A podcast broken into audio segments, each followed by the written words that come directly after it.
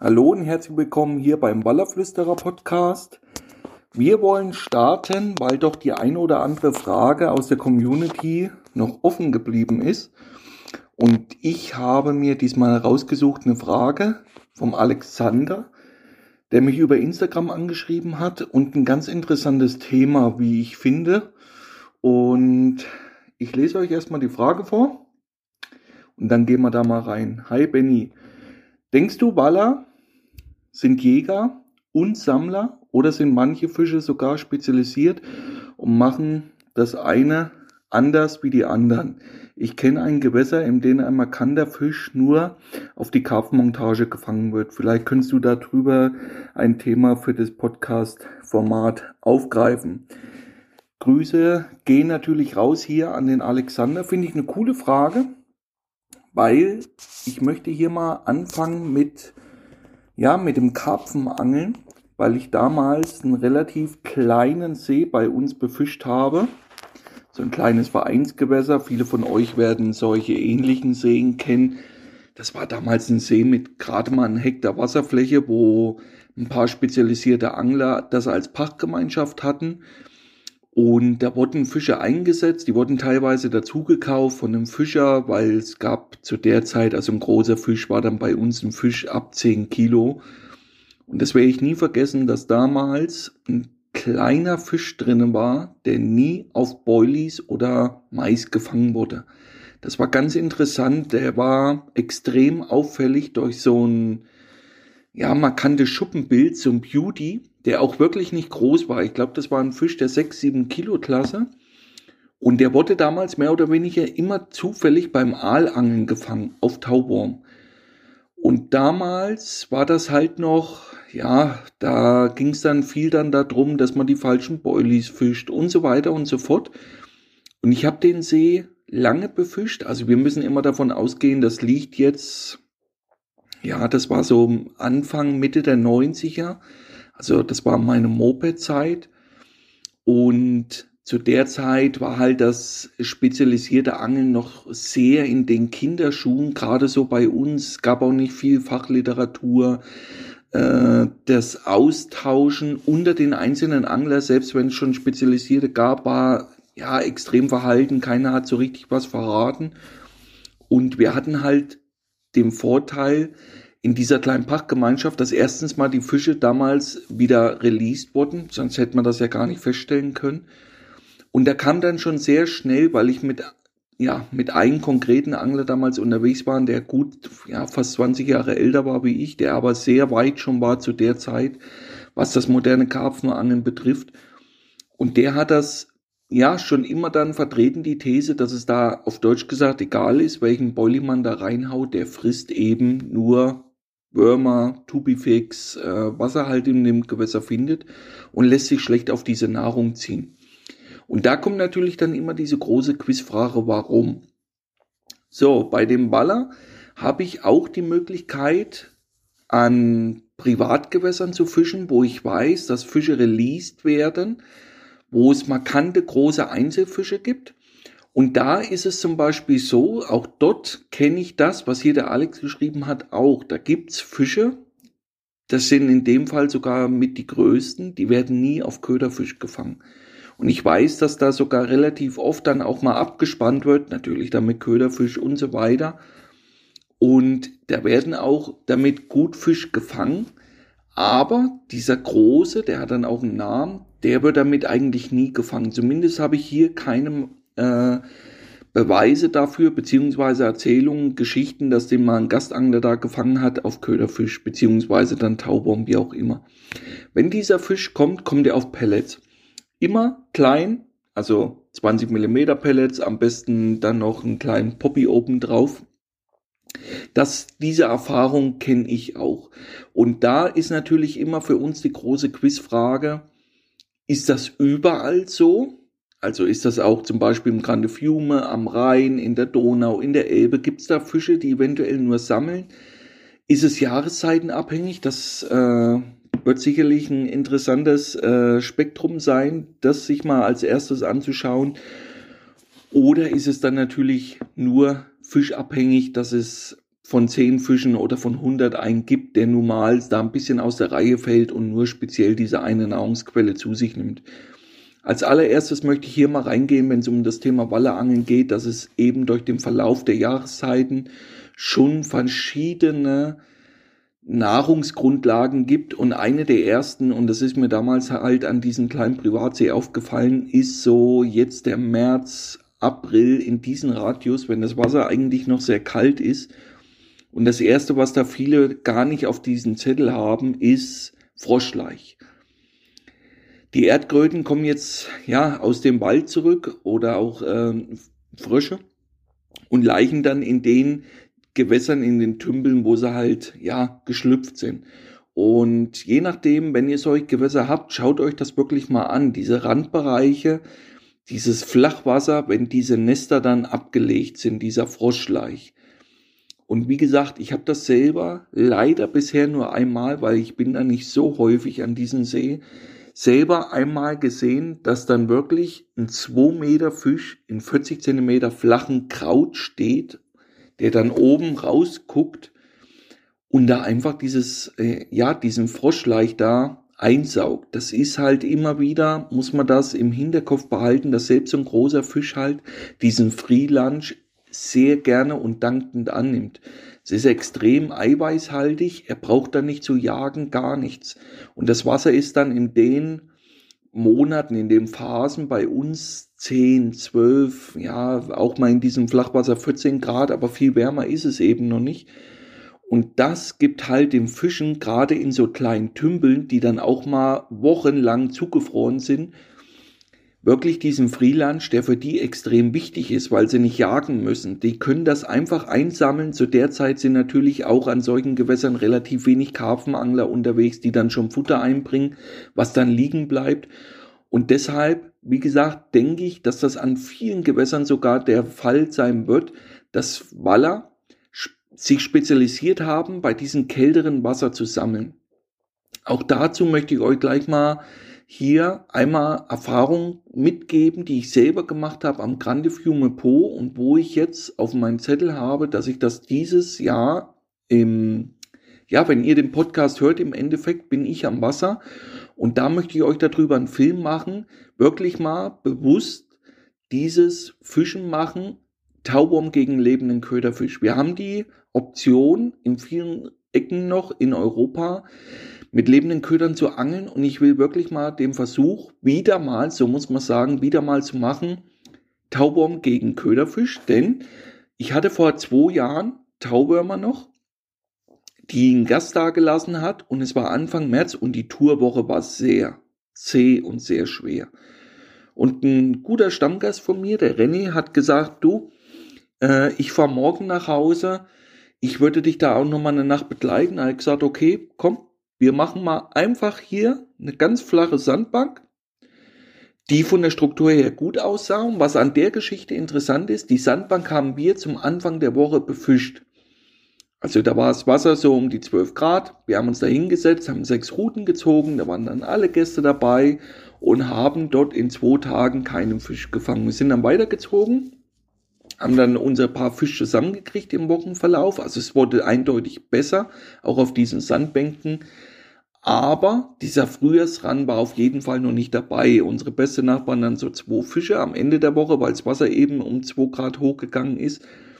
Und so habe ich gesagt, pass auf, wir haben hier ein paar Würmer, die ein anderer Gast dann da gelassen hat. Wir probieren das einfach mal. Und da haben wir dann vier Routen gesetzt, hatten dann zweimal Wurm und zwei Köderfisch draußen so, und die Würmer gingen sofort krumm, auch tagsüber. Wir hatten dann zwei Fisch kurz hintereinander bis zur Meter 90 Kategorie auf Taubohr im ganz flachen Wasser.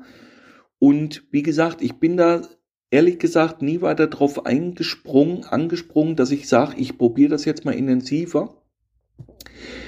Ja, warum? Das hat keinen speziellen Grund, das kann ich euch gar nicht sagen. Fakt ist auf jeden Fall, ich habe es nie intensiv weitergemacht und das steht definitiv jetzt auf dem Zettel, dass ich das machen möchte, denn ich habe auch schon Würmer organisiert, alles da, auch Blutegel und da wirklich mal, ja, das intensiver probieren. Denn ich denke halt, dass wenn die Fischer aus so einer Winterperiode kommen, dass die sich einfacher damit tun, Sachen einzusammeln. Und das wird eben auch eine der großen Quizfragen sein, wenn es da dann drum geht, sind Waller konstant dann Jäger oder Sammler? In welchen Gewässer leben die? Mit welchen Nahrungsgrundlagen und so weiter? Und natürlich dann eben, wo wir jetzt angefangen haben, die Jahreszeiten. Und ich glaube, erstmal unabhängig von den Nahrungsgrundlagen, dass es eben nach der langen Binderphase, also lang ist ja relativ je nachdem, aber ich sag mal Mitte November haben die Gewässer meistens einstellige Temperaturen bis Anfang März, je nachdem. Und das sind dann halt doch schon mal vier Monate, wo die Fische zumindest keine ausgedehnten Jagdphasen haben. Und ich glaube auch, dass viele Fische wirklich in diesen Phasen sehr wenig Nahrung zu sich nehmen. Natürlich kann man es nie beweisen, aber es geht jetzt immer wieder diese große Quizfrage rum, weil wir jetzt Anfang November viele Wasseranstiege hatten, sowohl am Po, aber auch Elbe, Mulde, Werra, wie auch immer. Und ich habe viele Bekannte, die in diesen Phasen dann auch rausgehen, weil ja die Bedingungen gut sind. Braunes Wasser, dreckiges Wasser, Problem daran ist natürlich nur, dass wir dann im Durchschnitt 7 Grad Wassertemperatur haben. Und ich weiß es eben, einmal meine eigene Erfahrung, aber auch die, die da meine Bekannten sammeln konnten, dass selbst wenn dann diese Fresswasserbedingungen herrschen, also Hochwasser, trübes Wasser, dass eben die Wassertemperatur dafür ausschlaggebend ist, dass das große Fangen da nicht stattfindet. Das habe ich am Po selber viele Jahre schon mehr wie einmal mitmachen müssen, dürfen, wie auch immer man das bezeichnen möchte. Anfang Dezember geplante Vertikaltour, Wasser kam drei Meter, wir haben Ansitzangeln gemacht. Da ist mir immer wieder aufgefallen, ja, man kann da Fische fangen, aber für mich waren das immer die Phasen, wenn der Fluss wieder auf Null gegangen ist und angefangen hat aufzuklaren. Das ist mir da immer wieder aufgefallen und auch immer eine Etage tiefer. Also nie dieses klassische Topwater-Angeln dann an den Hecken, sondern dann wirklich in so Buhnen. Das war dann meistens sehr gut in so tiefen Buhnen. Da immer so Plätze rausgesucht, wo das Wasser dann quasi fast steht. Ich kann mich hier an die Schweinebucht und so erinnern, wo man wirklich dann bei 6, 7, 8 Grad Wassertemperatur da keine Massenfänge hatten, auch das ganz wichtig, nie mehrere große Aktionen hintereinander weg, aber da kam Fisch. Und die Erfahrung war halt nie in der reinen Hochwasserphase, sondern immer dann, wenn das Wasser abgelaufen ist. Dann auf lebende Köderfische und da hatte ich halt immer das Gefühl, das wird halt dem geschuldet sein, dass die Fische durch diese wechselnden Wasserstände schwimmen müssen und natürlich dementsprechend auch Energie verlieren, wie als wenn sie eben vier Monate in so einem See Ruhe haben, irgendwo liegen können und fertig. Und da war es dann halt, wie gesagt, sehr oft so, in diesen tieferen Buhnen, immer dieser Punkt, wenn da drinnen keine Strömung mehr ist, auf einmal ging das in Anführungszeichen. Die Fische lagen dann auch meistens in diesen tieferen Drehern drinnen, bis zu dem Punkt, wo der Wasserstand wieder auf Null war und sehr klar. Dann waren diese hinteren Bereiche von diesem Buhn meistens wieder fischleer. Also das waren auch immer nur so Übergangszonen, wo sich Fische reingelegt haben. Aber da konnte ich dann auf meine Köderfische noch Bisse generieren, während bei dieser rein Hochwasserphase, meistens auch in dieser steigenden Periode, die Bisse ausblieben. Habe ich mehr wie einmal selber mitgemacht und auch jetzt in der Vergangenheit hatte ich da den einen oder anderen Kontakt zu befreundeten Anglern, die eben draußen waren jetzt im Februar, wo die Pegel der Flüsse hochgegangen sind und die Fänge waren überall fast auf Null. Ja, und das wird natürlich immer zu, zu berücksichtigen sein, wenn es darum geht, Jäger oder Sammler. Und dann glaube ich auch, dass große Fische sehr oft ab einem gewissen Punkt sich einfacher tun, Nahrung zu sammeln. Und was mir hierbei immer wieder in den Sinn kommt, ist eine Hochwasserphase, falsch, ist eine Hochsommerphase, so 29 Grad ist das meistens, wo die großen Teichmuscheln sterben. Die platzen dann auf und treiben an der Gewässeroberfläche. Und ich habe schon vor vielen Jahren dazu Videos selber gemacht, wo Waller mitten im Fluss dieses Muschelfleisch aus diesen aufgeplatzten Muscheln raussaugen. Das waren vor allen Dingen sowohl sehr viele kleine Fische, das muss man auch dazu sagen, aber das waren teilweise auch richtig große.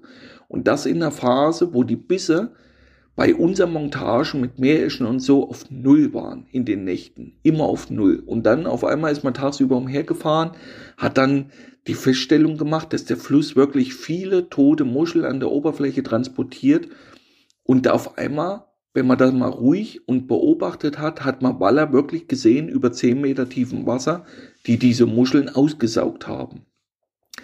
Und deswegen denke ich, gibt es da keine pauschale Antwort, denn die Natur wird eben dem Fischen dementsprechend immer was vorgeben. Und gerade in Phasen, wo wir eben keine Bisse haben und so, kann es in meinen Augen mehr wie einmal sinnvoll sein, da zu switchen und auch mal was anderes zu probieren. Ich, ich denke hier auch mal an eine Phase zurück, auch das ist länger her, wo wir unwahrscheinlich viele Köderfischaktionen hatten an unseren Routenspitzen. Das war meistens so Mitte April bis Ende April hinein, wo wir bei den lebenden Köderfisch fast kein Auge zugemacht haben, weil wir jeden Moment gedacht haben, eine Route wird sicherlich jetzt geräumt, weil die Köder so nervös waren, so agil, ungeklingelt, ungeklingelt am laufenden Band und die Bisse aber ausblieben. Und ich kann mich in der Phase erinnern, das war aus der Not heraus, dass wir damals dann die Forellen, die dann gestorben waren, mit Deadbait-System genau am selben Platz runtergelassen haben. Im Prinzip dieselbe Montage, nur damals noch mit so einem ja, Rucksacksystem. Die meisten von euch werden das kennen. Im Prinzip nochmal eine U-Pose auf dem Rücken der Forelle.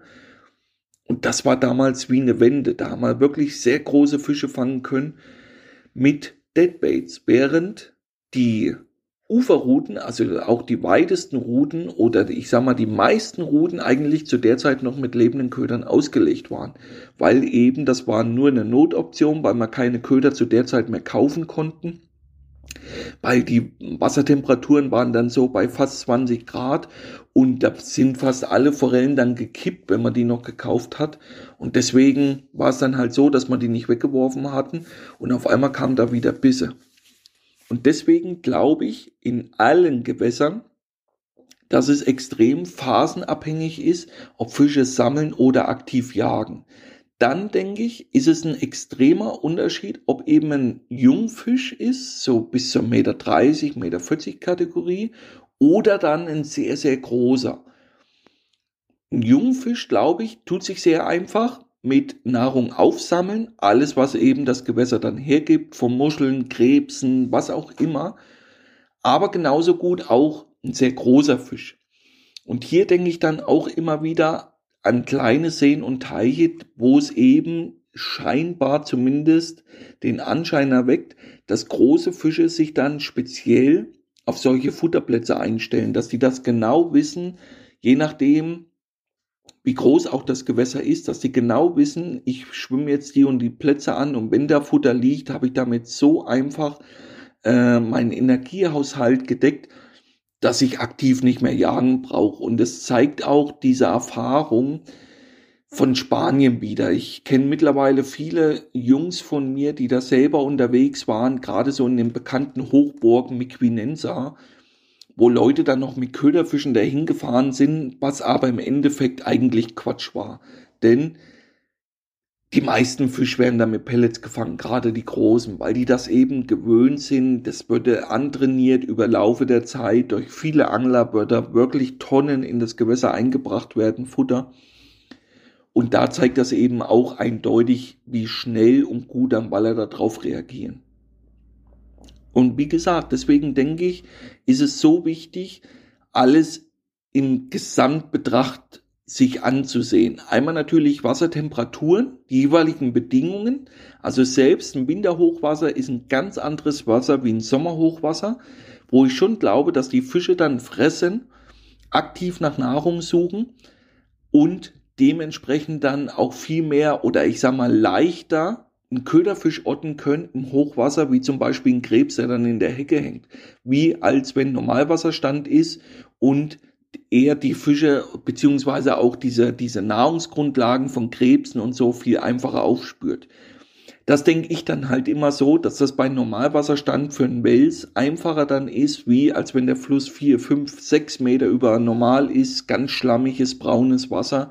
Und deswegen denke ich, macht es einen extremer Unterschied, wann wir welche Phase vorfinden, in welchem Gewässertyp, welche sind die Hauptnahrungsgrundlagen, denn die meisten Nahrungsgrundlagen in unseren Gewässern sind mittlerweile überschaubar geworden. Also wir haben sehr viele Grundeln, die wir meistens so an den Packungen vorfinden.